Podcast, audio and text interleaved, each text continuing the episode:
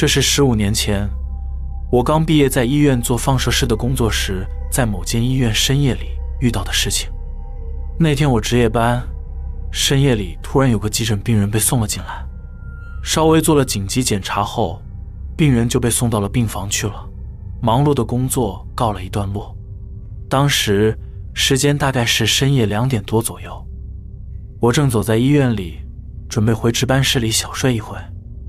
值班室在医院的一楼，一楼只有门诊室和警卫室以及一些检查室。通常处理完急诊病人后，一楼就只会剩下保全和我两个人。深夜里的一楼照明只会有应急灯以及自动贩卖机的光线，所以是很昏暗的状态。当我走在一楼时，我远远看见一个病人，他坐在那昏暗的等候区的沙发上，他的旁边有个点滴台。右手吊着点滴，看起来是个有点年纪的老爷爷。他头发稀少，身材非常瘦，感觉像皮包骨似的。穿着住院病人的睡衣，胸口微微露出来。当时我看到老爷爷正喝着瓶装的哈密瓜汽水。老爷爷是因为口渴才来买饮料的吗？我一边这样想着，一边经过老爷爷的前方。然后稍微和他点了点头，走了过去，回到了值班室。到了早上，我突然想起昨天半夜老爷爷的事情，我意识到自己做了一件糟糕的事情。如果老爷爷是住院的病患的话，根据患者的病情，水分和糖分的量都是需要严格限制的。莫非老爷爷是趁护士不注意时偷偷跑出来买饮料喝的？如果因为一罐哈密瓜汽水，而让病情恶化的话，那就麻烦了。我抱着提交事故报告书的觉悟，立刻向上司报告了此事。我告诉上司说，昨天半夜有个患者在一楼的沙发上偷喝果汁，我没有向护士报告，该怎么办才好？上司说，那个人是不是一个很瘦的老爷爷？是不是在打点滴？而且是在喝哈密瓜汽水？对吧？上司竟然把我看到的病人特征全说了出来，我很惊讶，于是就问上司说：“你怎么知道的？”上司一脸轻松地说：“哎，跟你说也没什么关系。那个老爷爷是已经在这里去世十年以上的病人了，他偶尔还是会出现，很多人都看过了。那位老爷爷以前身体还很健康的时候。”就经常在那里的自动贩卖机买哈密瓜汽水，而且老爷爷还会顺便给大家买咖啡呢。上司他笑笑的继续说：“别害怕，这没什么大不了的，他不会对人怎样的。”听完上司说的话，我还是觉得有点恐怖。虽然那老爷爷看起来跟正常人没什么两样，但想到自己还从他面前那么近的距离走过去。我心中就感觉毛毛的。不过在医院工作就是这样子的，总是会遇到一些不可思议的事情。后来我在那间医院大概待了三个多月而已，就转到其他医院去了。事情发生已经过去十五年了，那间医院现在还在。也许那位老爷爷至今依旧会在深夜里出现在一楼等候区的沙发上，喝着哈密瓜汽水，也不一定。This episode is brought to you by Sax.com. At Sax.com, it's easy to find your new vibe. Dive into the Western trend with gold cowboy boots from Stott, or go full 90s throwback with platforms from Prada. You can shop for everything on your agenda, whether it's a breezy Zimmerman dress for a garden party or a bright Chloe blazer for brunch. Find inspiration for your new vibe every day at Sax.com.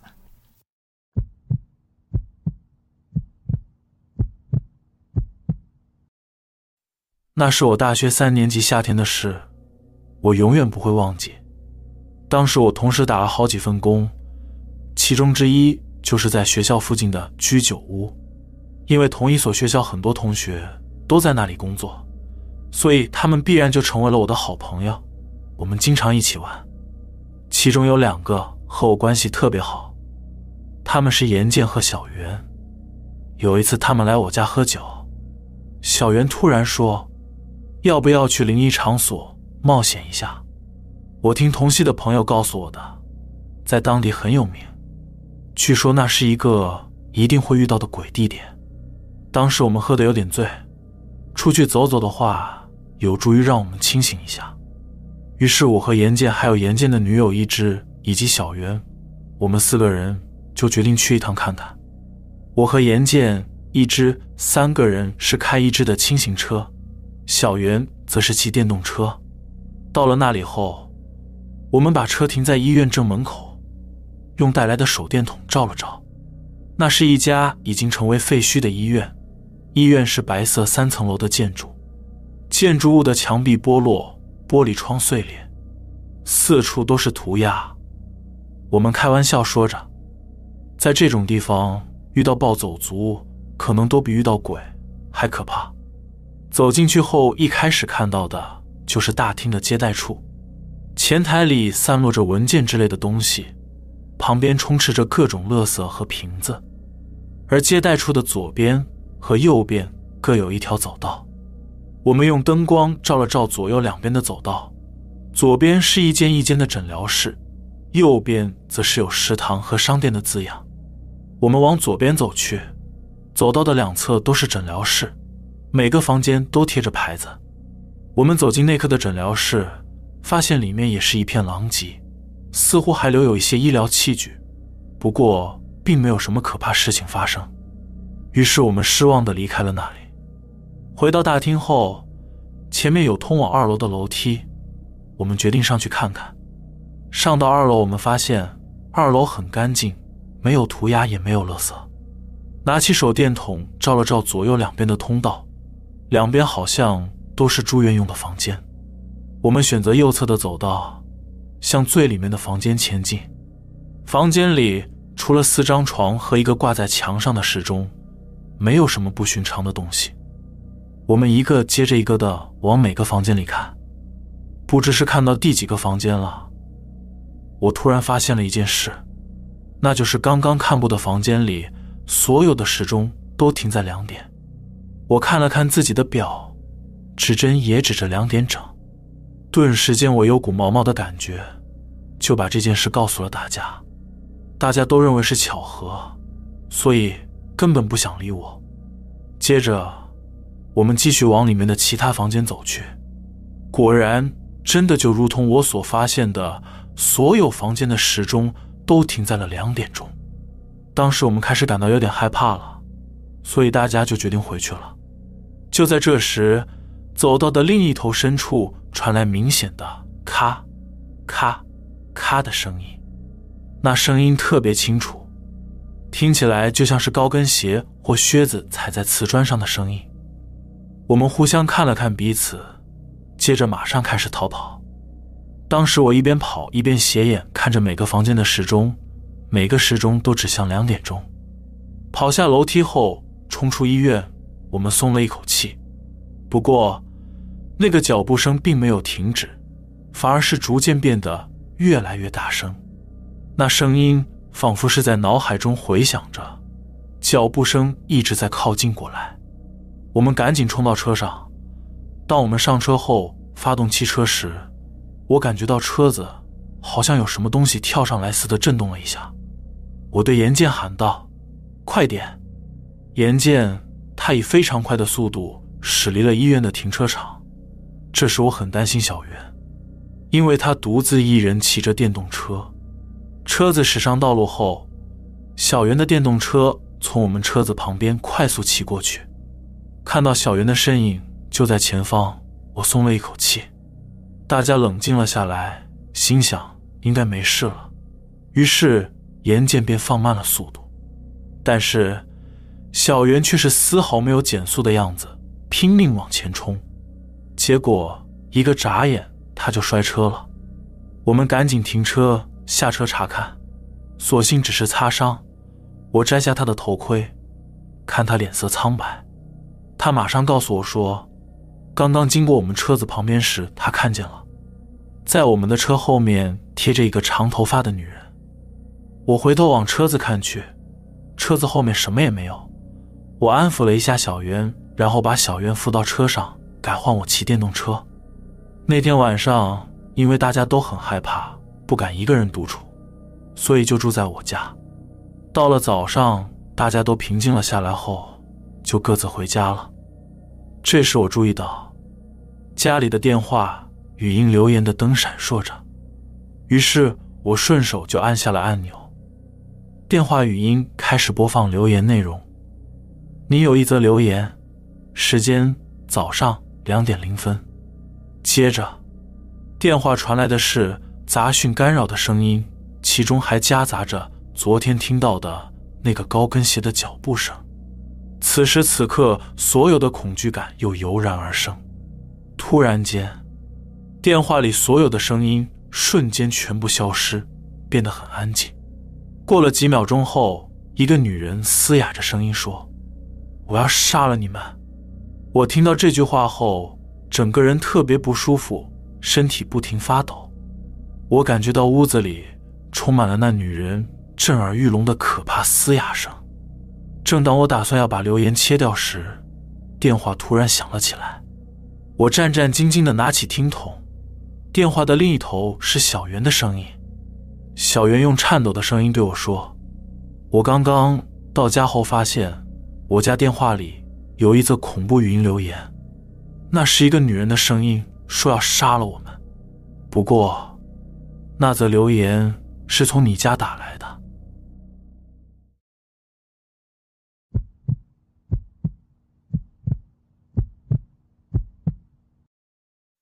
我脚受伤住院的时候，在医院里遇到一个同样是住院、年纪和我差不多的家伙，我们成了好朋友。有一天熄灯后，我和他在吸烟区吸烟。他说：“啊，真不想回房间。我和那家伙的病房不同。”于是我问他病房里是不是有什么合不来的人。他告诉我说：“不是的，只是有个恼人的老爷爷。”我附和地说：“确实有些老人很难相处。”他欲言又止地皱起眉头说：“其实不是你想的那样。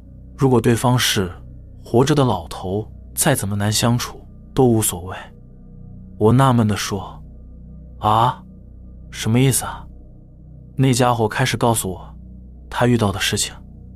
有一天熄灯后，我想从吸烟室回到病房，走到病房前的走廊后，昏暗的走廊前看到一个老爷爷站在远处发呆，我以为可能是老人痴呆吧，我觉得这样吓人有点碍事。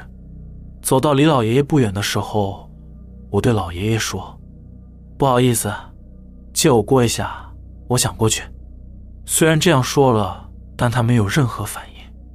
讲了很多遍，老爷爷依然不为所动。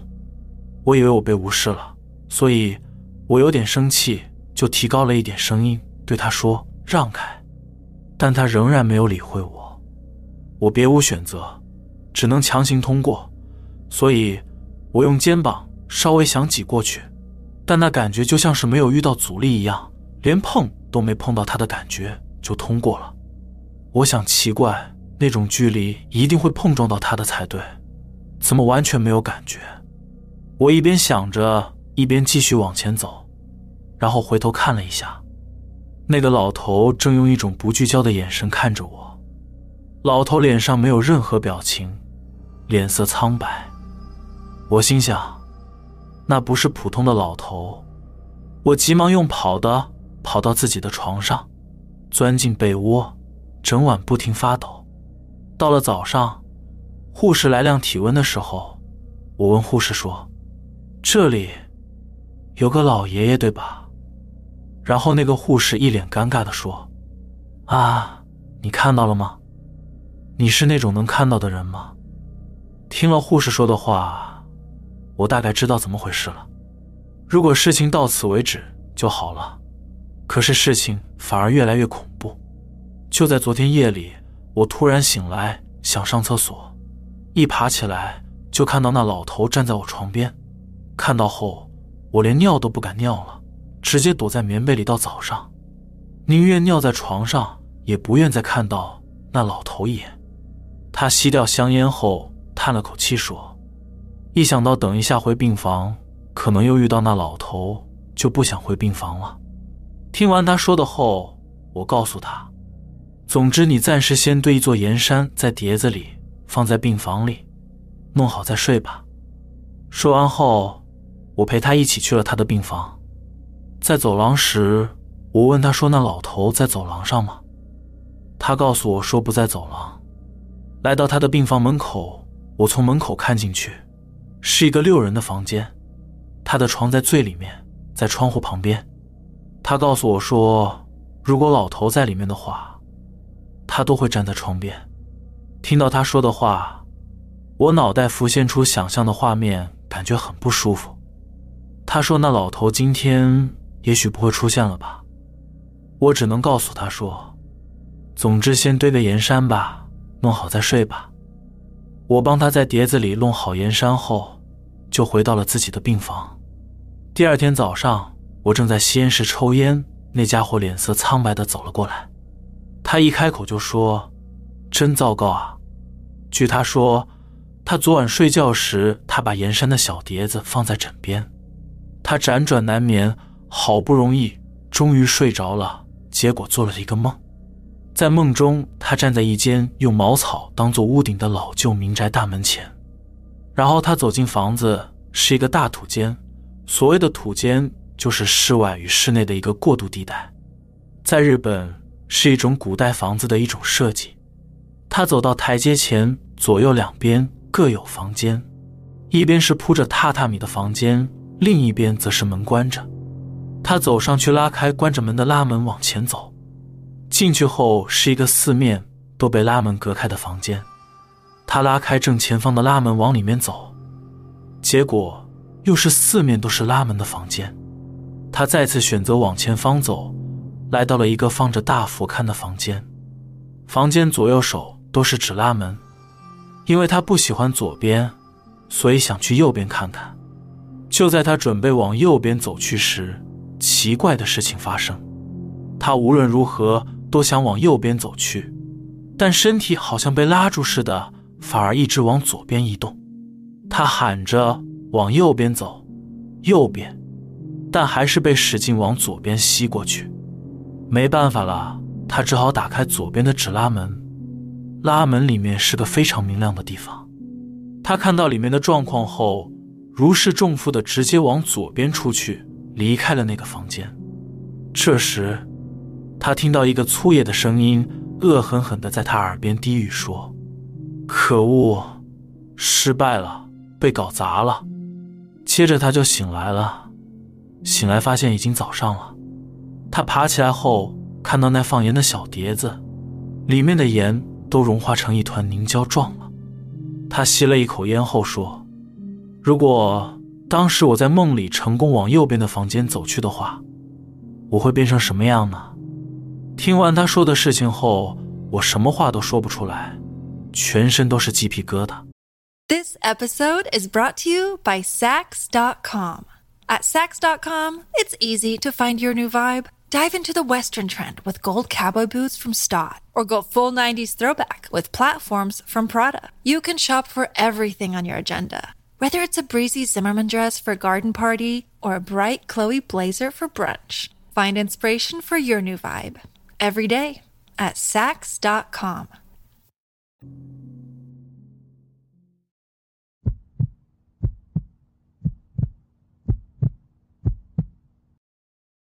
上博中的时候，我和包括我在内的五个朋友一起去当地一个废弃的医院冒险。在一楼的入口处时，已经感觉到一种讨厌的阴森气氛。但你们也知道，在这种年纪的孩子。总是热血又爱逞强，于是我就说：“感觉没什么呀，很从容吧。”大家听完我说的话后，也都纷纷认同。进到医院后，我们从一楼开始一层一层的走，所有的房间都进去探险过了，什么事都没有发生。就这样，我们一路往楼上走，来到屋顶后，有人提议说要在屋顶拍张纪念照。于是大家摆好姿势后，准备拍照。就在这时，数位相机的快门怎样也按不下去。当时因为遇到诡异的事情，我没有感到害怕，反而是有点兴奋。后来试了很久，终于拍好了一张照片。当我们重新看了那张照片，大家都吓了一跳，因为我们发现照片里进入屋顶的门口站着一个穿着白色衣服的女人，大家都吓傻了，各种尖叫着，慌慌张张的逃跑了。后来因为朋友的父亲是通灵师，所以就请朋友的父亲帮忙确认了一下那照片。朋友的父亲看完照片后，感觉有点糟糕。于是就帮我们所有人进行了除灵仪式，并且告诫我们以后别再去那个地方。如果再去那里被那东西发现的话，可能会出事情。之后大家都很平安，而我也顺利的上了高中。从那次后，我也不再去什么灵异场所探险，过着平静的日子。直到有一天，学校里有一个跟我关系比较好的前辈和我说：“我和朋友。”想去一家废弃的医院探险。你是那边当地人吧？我知道前辈说的，就是以前我们去的那个地方。于是，我给前辈的忠告是，还是不要去那里比较好。但是前辈似乎没有放在心上，他告诉我说：“是吗？看来真的是个恐怖的地方。我和朋友已经约好了明天晚上一起去那冒险了。”说完后，前辈就走了。几天后，在学校遇到那位前辈，前辈和我说，那天我们去了那个废弃的医院，从一楼到屋顶都逛了一遍，然后还去地下室看了，什么都没发生，一点都不恐怖吗？听完前辈说完的那一瞬间，我整个人全身发毛，冷汗直流，因为那个废弃的医院根本就没有地下室。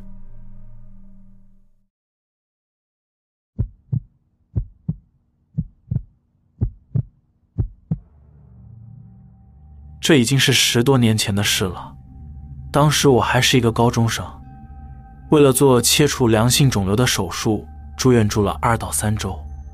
事情就发生在住院的第一天。第一天做了很多检查，检查了一遍身体之后，精疲力尽，躺在病床上时被告知九点就是熄灯的时候。对于年轻人的我来说，那样的时间点是睡得着吗？结果没想到一关灯就马上睡着了。当时我住的是双人房，我的床是靠近走廊那边。我不记得是在几点的时候突然醒了过来。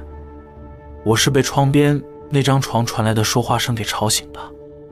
我心想，不会是幽灵吧？我倒是想看看幽灵长怎样。现在想想，那时候的想法实在很愚蠢。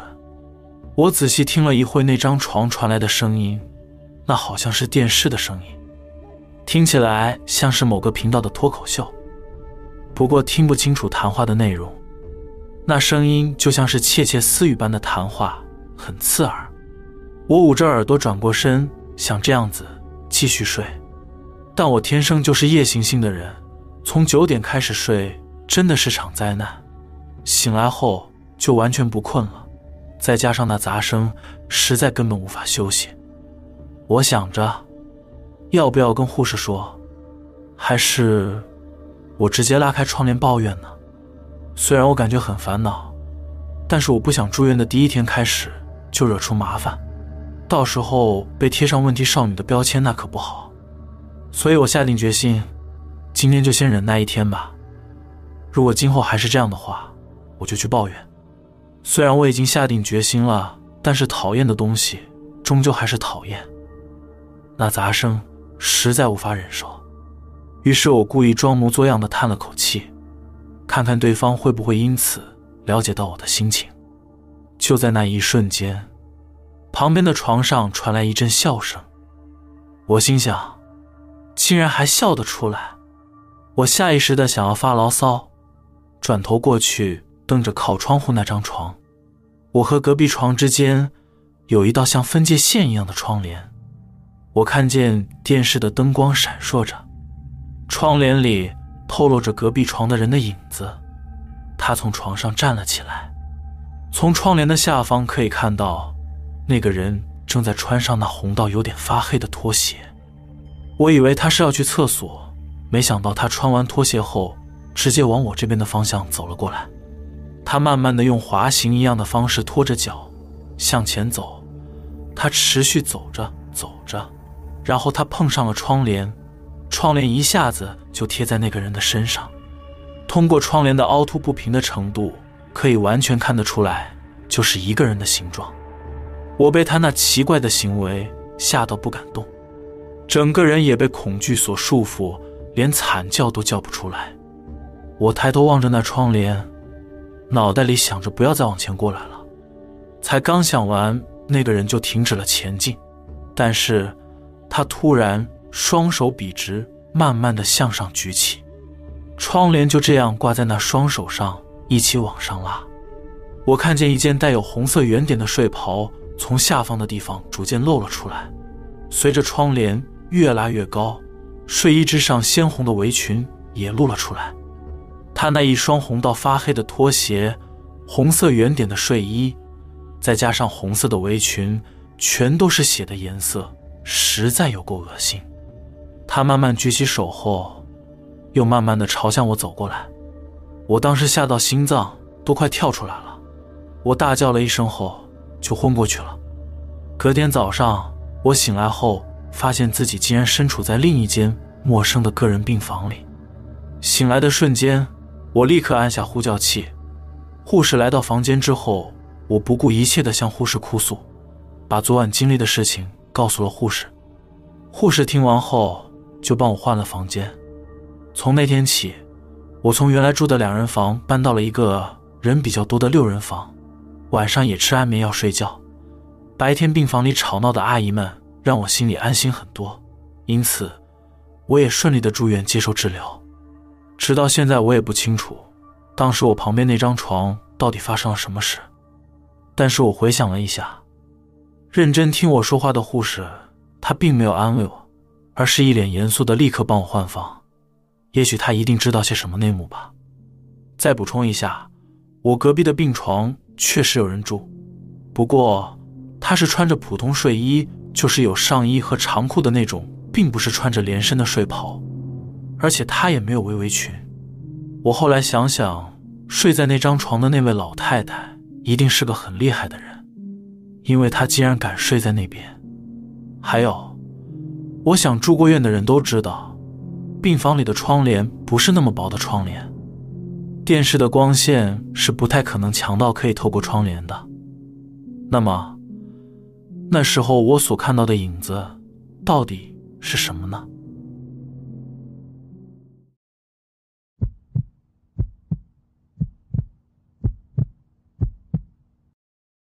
这是我在某个医院遇到的故事。故事。Look, Bumble knows you're exhausted by dating. All the must not take yourself too seriously and. Six one since that matters. And what do I even say other than hey? well, that's why they're introducing an all new Bumble with exciting features to make compatibility easier, starting the chat better, and dating safer. They've changed, so you don't have to. Download the new Bumble now. 发生的地点是在我所居住的地方，是位于四国东北部的香川县西赞地区。西赞指的是临川流域以西的地区，而西赞较有名的观光景点是丸龟城，美食特产的话是乌龙面。如果哪天你们有来玩的话，一定要品尝看看。言归正传，那天我和父亲以及叔叔三个人去医院探望住院的邻居。几年前那间医院进行了改建，改建后的内部有着整面的透明玻璃，给人一种开放明亮感。当时的时间是刚过中午左右，我们三个人一边聊着，一边寻找通往病房的电梯。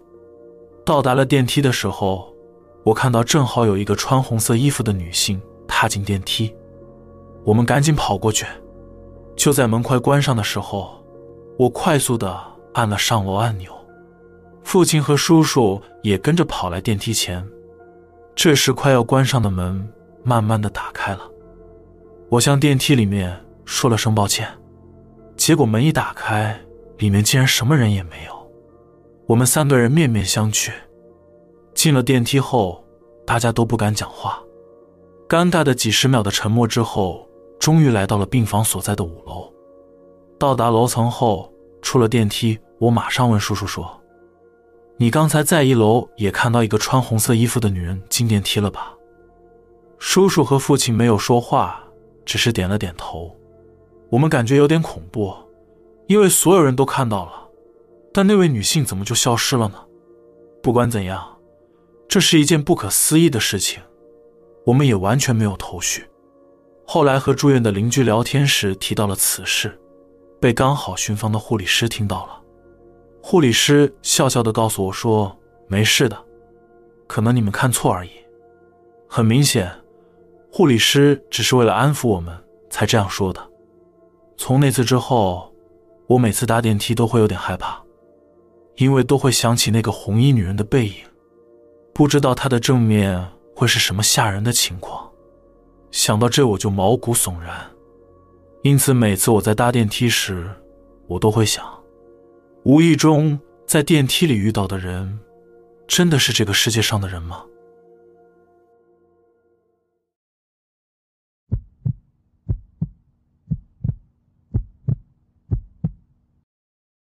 这是我在十八岁的时候生日时遇到的事情。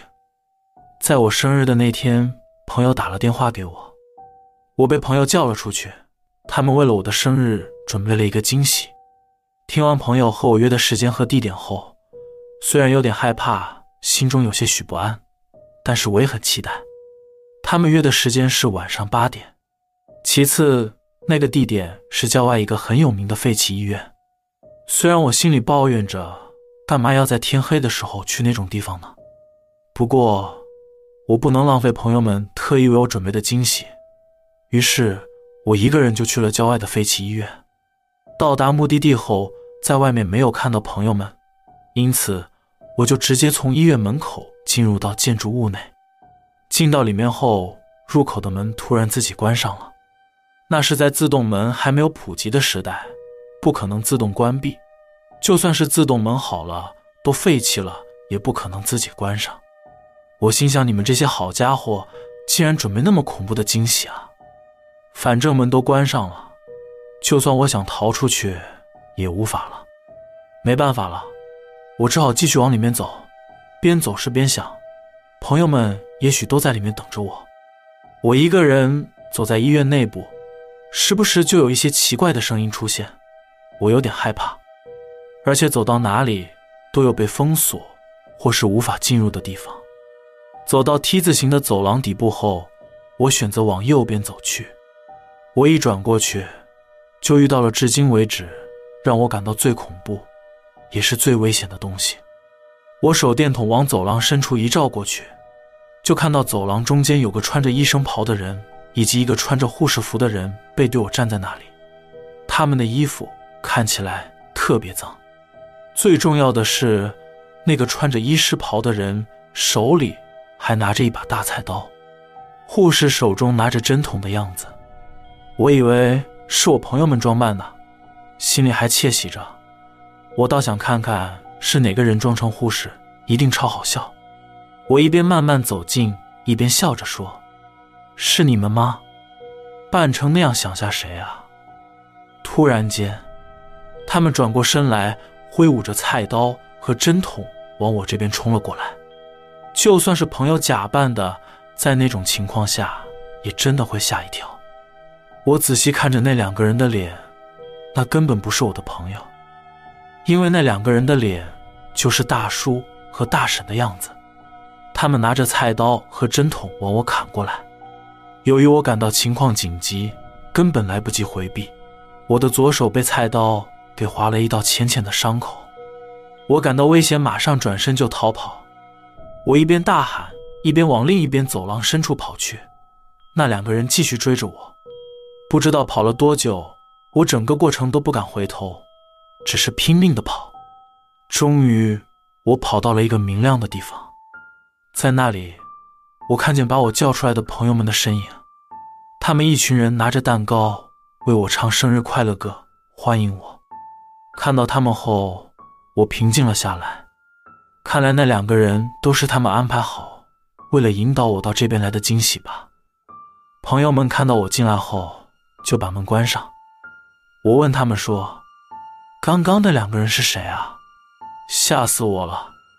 我一边展示左手上的伤口，一边抗议说：“实在太危险了吧！还拿真的刀砍我，你们看，都受伤了。”他们全部的人一头雾水的表情看着我。他们跟我说，并没有准备那样的惊喜，因为我觉得他们在吓我，所以不相信他们说的。他们就说要拿出证据给我看。于是他们拿了一个手机给我看了一个影片，影片内容是在建筑物内的摄影画面，而且现在还在连线直播的影片。他们拉回刚刚稍早前的拍摄内容。影片里有我因为害怕而不知所措的傻样子，也有我全力逃跑的内容，但是整个画面显示的都只有我一个人。不过最终他们也相信了我的说法，因为在我逃跑的时候，走廊上有一面镜子，摄影机刚好能拍摄到那个位置。当我跑过去的时候，镜子映出了我的身影，接着也映出了那个。穿着医师袍的大叔和护士服的大婶，他们挥舞着菜刀和针筒追赶我。看到这里，我们所有人就立刻逃离了那间废弃的医院，从此以后就不敢再靠近那个地方了。这真的是一辈子都令人很难忘记的生日惊喜。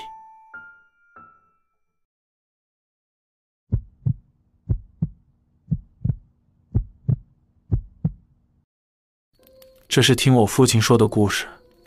当时是战后不久的年代，那时候的医院里住了很多受伤的士兵。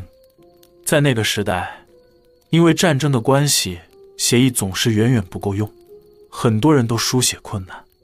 那时候，父亲住在北海道的某个医院的病房，那是一个八人的房间。父亲说，他当时睡在最里面，靠近窗边的位置。而最靠近门的是一个叫做纯二郎的人。有天夜里，大家都很累，睡得很沉。父亲那阵子不知道为什么晚上总是睡不着，整个人很清醒，也许是身体的疼痛辗转难眠。就在他感觉难受时，无意间他看到纯二郎突然起身，然后离开了病房。过了很长一段时间，纯二郎。才偷偷摸摸地回到病房里。第二天和第三天，同样的事情持续发生。到了半夜，纯二郎总是会爬起来，然后离开病房，而且似乎是不想让任何人发现。父亲心里想着，那家伙每天大半夜的是去了哪里？父亲非常在意纯二郎的行为，于是父亲决定，如果明天半夜他还做同样的行动。就跟着去一探究竟。到了隔天的半夜，纯二郎像往常一样从床上钻了出来。父亲眯着眼偷看着纯二郎，他东张西望地观察了一下四周后，慢慢地走出了病房。父亲马上爬起来跟了过去。半夜，医院那安静的走廊里响着拖鞋的声音，那拖鞋声让父亲感到有些诡异。父亲光着脚。偷偷摸摸的跟在后面，他一边跟一边想着：“那家伙是要去哪里啊？”纯二郎好像有个目的地似的，毫不犹豫的前进着。父亲跟着他来到了地下室，看见纯二郎进了储藏血液的房间。父亲在远处想着：“他去那里面干什么？”父亲走到门口偷看着，但房间里光线不是很好，所以。看不太清楚，于是父亲偷偷的溜进房间，躲在房间角落，慢慢的靠近观察。父亲凝神注视着，他看到了不得了的东西。他看见纯二郎在吸那些血包的血，他的嘴巴周围血淋淋的，而且似乎很开心、很享受的样子。父亲吓得不由得倒吸了一口气，发出了轻微的声响。纯二郎发现有人。马上转头说：“是谁？”父亲吓死了，赶紧急忙跑回病房。回到病房后，快速的钻进被窝，假装睡着。后来，父亲听到了纯二郎回到病房的声音。父亲偷偷的张开眼睛偷看了一下，他看见纯二郎正摸着病房里的人的脚底板。那家伙在做什么？父亲突然想到原因了，因为他想找出跟在他后面的人。这种时间点，窝在棉被里的话，脚底板一定是暖和的，除非是你根本不在床上睡觉的人，脚底板才会是冷的。知道了纯二郎动作的原因后，父亲吓得要死。纯二郎他一个接着一个摸着同间房里的人的脚底，他摸到了第四个人，然后第五个人，接着第六个人。父亲心想：完蛋了，下一个就是他了。当时父亲的脚底板还是冰冷状态，要是被碰到的话就露馅了。但是纯二郎并没有碰父亲的脚底板。后来父亲在那种紧绷的状态下不敢张开眼。然后不知不觉就睡着了。到了第二天早上，床上没有纯二郎的身影。从那天起，父亲就再也没见过纯二郎了，他就这样消失了。父亲告诉我说，或许那天晚上纯二郎摸到第六个人时，发现每个人的脚底板都是暖和的，所以纯二郎已经知道是父亲跟在他后面了。只是纯二郎后来选择离开了。而不是对父亲做出其他的行动。至今，父亲每当想起这件事，他都认为纯二郎就是一种贪婪鲜血的邪恶怪物。